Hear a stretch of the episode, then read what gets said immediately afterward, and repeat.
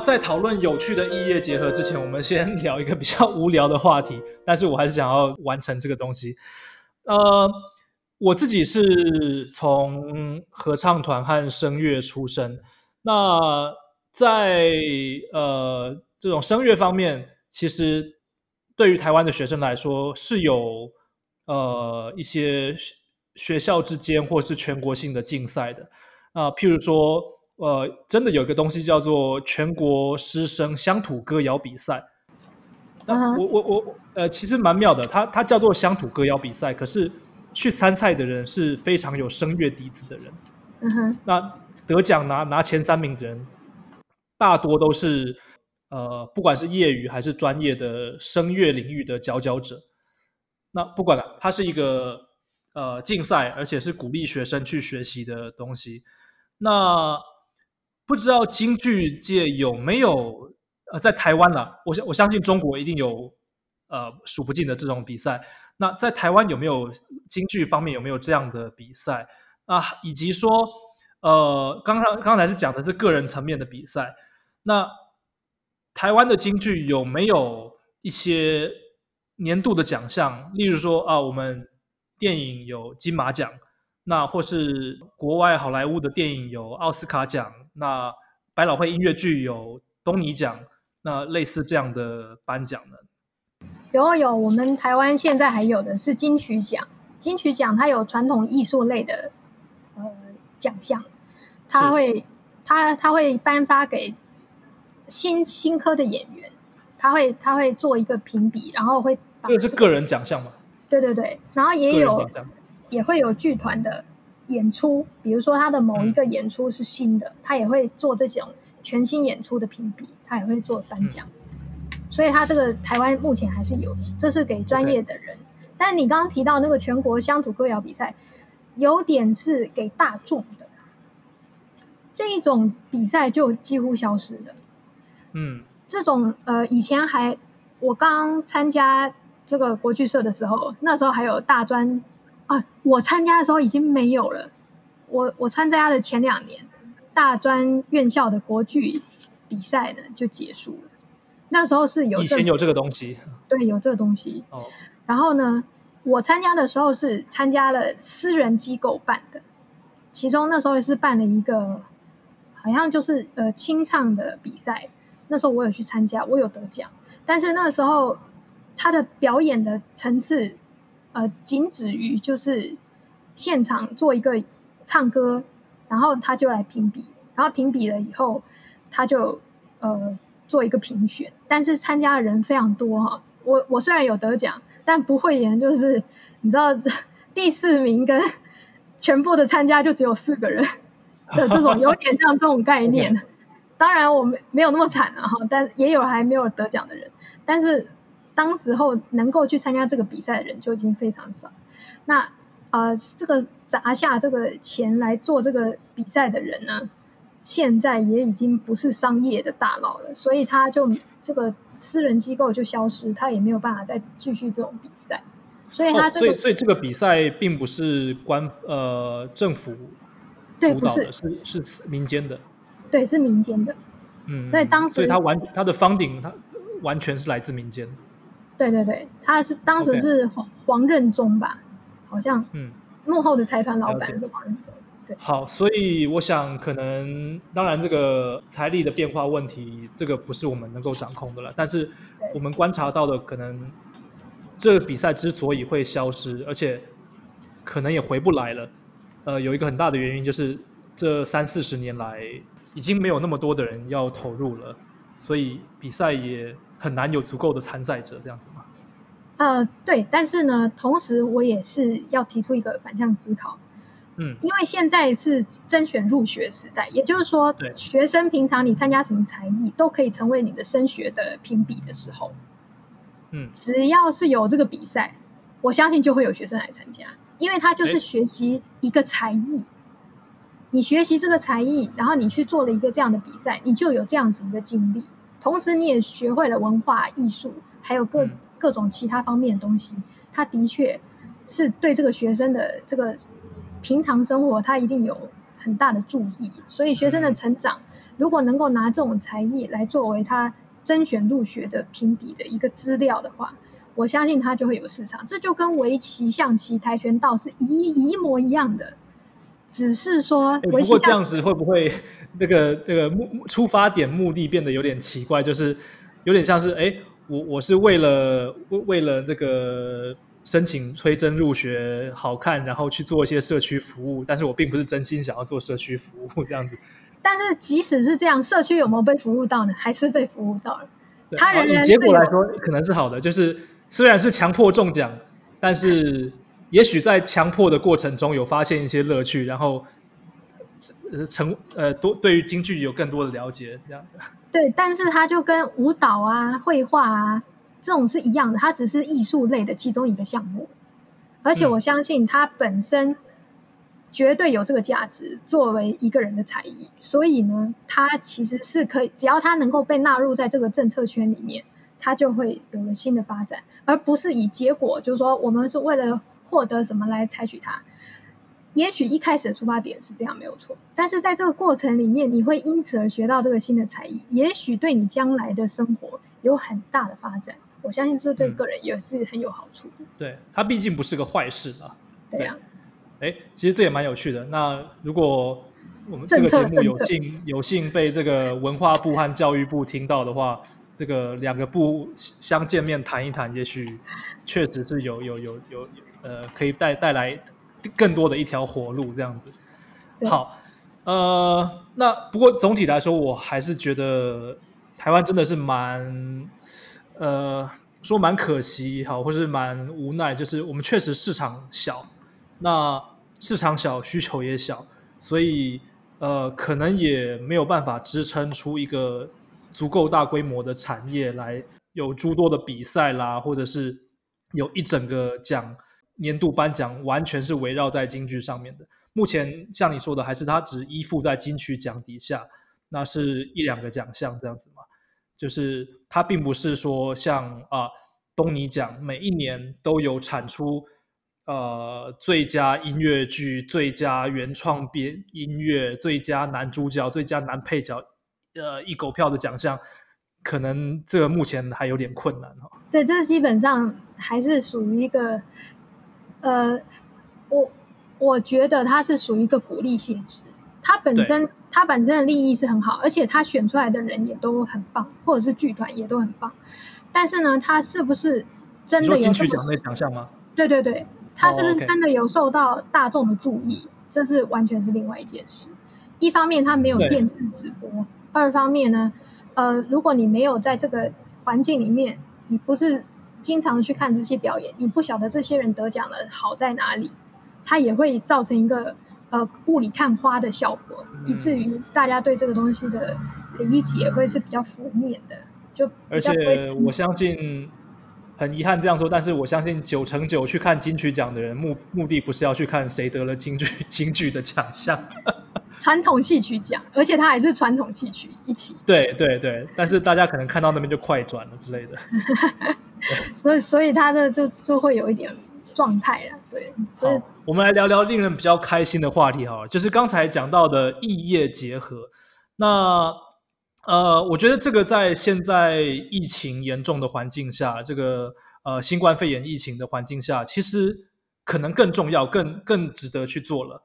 像我们最近看到，呃，不一定是异业结合啦，就是它京剧以不同于传统的方式来表现出来。像我觉得。最近这个酷云剧场在 YouTube 上的频道，呃，他经常推出了一些，呃，当然他还是传统的表演形式，只是把录影拿出来在 YouTube 上面放，呃，但是毕竟这个是因应疫情做出来的，呃，继续求生存的举动，为了延续这个产业，我觉得是很棒的，就是它确实能够呃带来一些更多的观众群，那也让这个产业继续延续它的香火下去。那你刚刚讲的更更有意思了，就是真的是异业结合，连手游都可以结合京剧。那或者是呃，我们刚刚说的呃，王力宏啦，或者是 One Night in 北京这些结合流行音乐的的方式。呃，你觉得还有没有哪些异业合作的可能？特别是在这种疫情环境下，我们应该京剧要怎么样发展？用创新或异业结合的方式。好，我我先稍微提一下，因为因为我们这个这个访谈呢，它其实从上一集到这一集，我们一直盛翔有提出来一个就是服装的问题，就是说这个服装的改变，又有没有办法用现代的衣服？其实我要顺便跟你提一下，补充一下，就是梅兰芳呢，他当时候呢。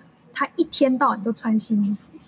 他从他十几岁红了以后，到了二十几岁，二十二十三岁吧，他做那个黛玉葬花。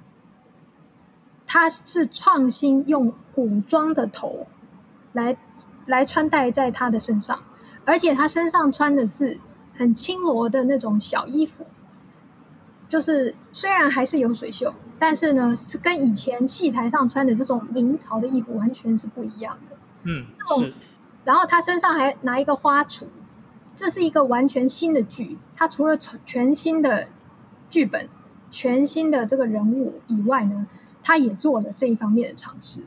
他说呢，他当时候第一次演黛玉葬花的时候，他想说他这个装扮平常观众没有看到，他会不会获得成功？他非常的害怕。他这个装扮是从那个古代的仕女图里面的那种画。他把它照抄，然后自己做的，然后自己请人做的，做出来这些东西。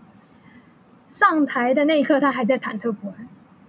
等到上台的时候，一转出来，台下的观众满堂喝彩，表示这种视觉上的这种效果是一个非常重要的东西。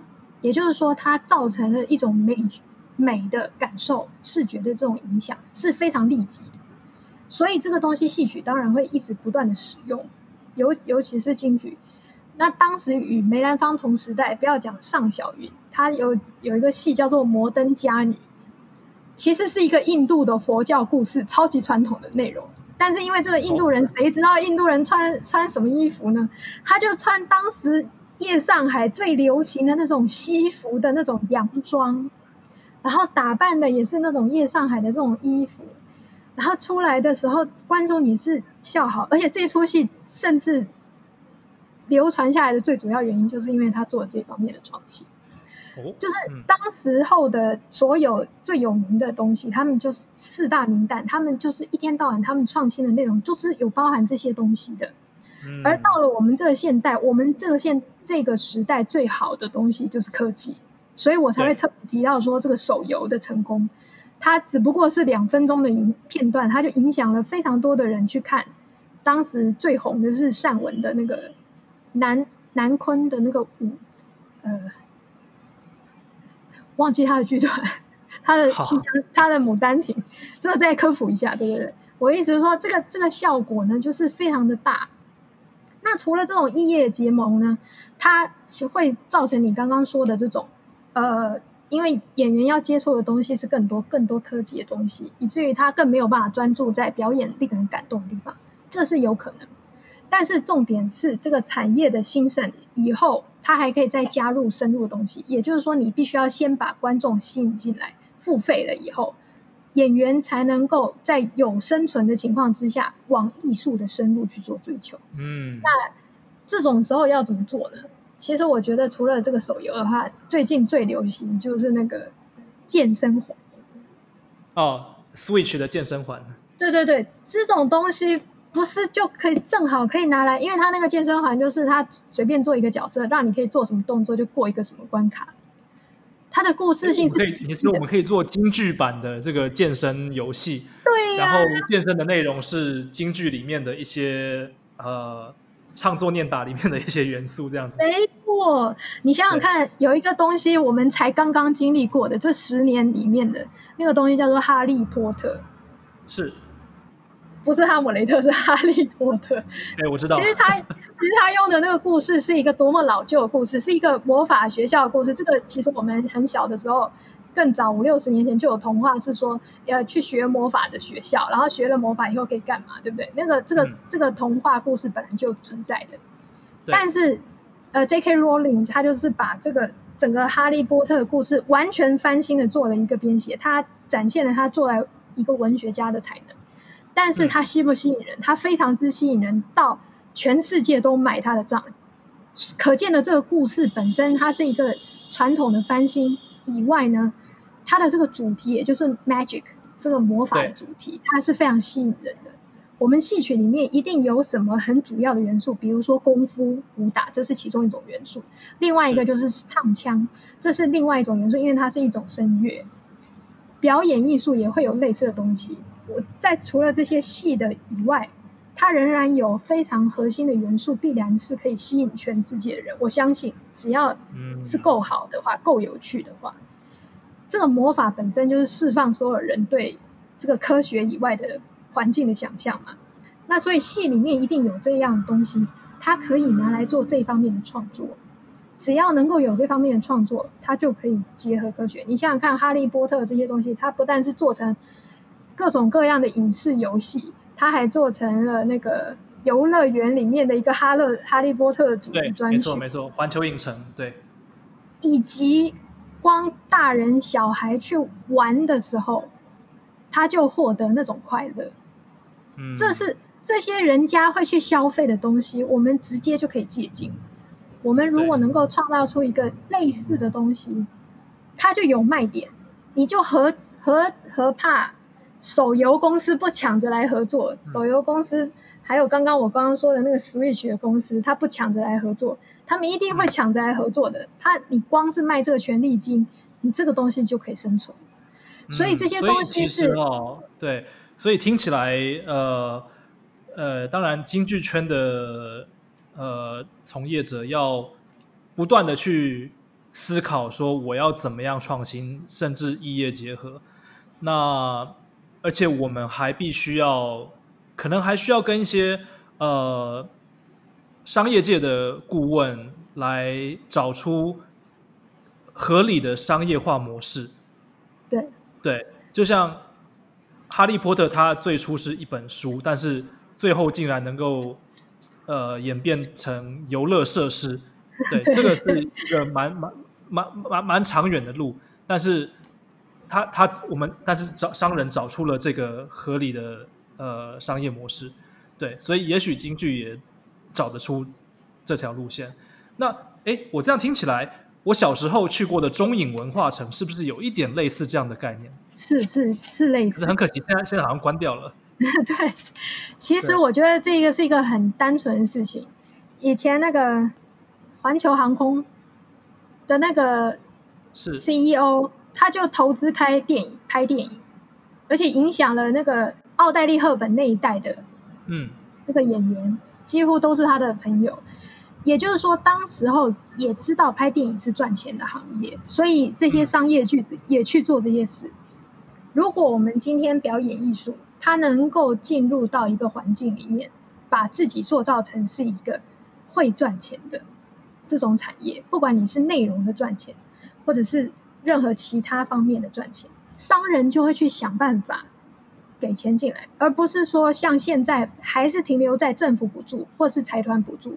比如说，气势科技不断的在呃做一些舞台剧或者是影音性的剧，来作为他们这种文化捐赠的这种手段。这些东西都是别人给钱，然后他他撒钱在表演艺术上。问题是，如果当表演艺术他自己可以赚很多钱，他自己可以产生很多的 IP，那这样子的话，他就会吸引商业的人来做这方面的投资。我得到这个故事以后，我可以去拍成电影。我得到这种表演方式以后，我可以做成体验式手游，或者是我我接触到的这种呃影音感受，我可以做成什么电影或者是什么。那他接下来这些钱就会进来，钱进来的原因是因为你这里面的东西够可以赚钱，够吸引人家。这个又回到原来的我们刚刚更之前讲的。你现在年年的创新，你就是要贴近现代人的情感。你在现代人的情感都已经认同你这些东西，我进来剧场以后，不但受到感动，我会想要知道更多跟你这个剧团有关的东西以外呢，我也会想要再享受一次同样的故事。而这种故事本身就是一个卖点。嗯，不管你的表演手法是如何，你创造的这些东西千万不要浪费掉了，而是要把它不断的在扩张。J.K. Rowling 也不过就写一个哈利波特的故事，他全球卖了多少钱？大家想一想，大家想一想。嗯，OK，好，听起来我们有好东西，以后我们确实有无限努力的可能。那我们已经帮大家指点了一些明灯了。我们有提到那个京剧手游，呃，京剧健身，还有京剧主题游乐园。对，希望有朝一日这些东西都能实现。那当然还有更多更多的梦想。所以，呃，我想节目到这边我们已经两小，可能不止两小时了。那呃，听起来我们还是充满希望的。那可能呃，简单的勉励。呃，台湾京剧圈的朋友，我想其实也不用太说什么，就是 just do it，继续做下去，继续不断的挑战，不断的创新，just do it。真的，真的，应该这就是带领我们前进的一句话了。好，没错。那呃，今天的时间 我们应该已经超过很多了，这个希望能够抛砖引玉，引起各界人士更多的讨论。那这边谢谢台大国剧社的资深社员王乃轩，那也谢谢各位观众的收听，谢谢大家，谢谢盛霞，谢谢各位观众。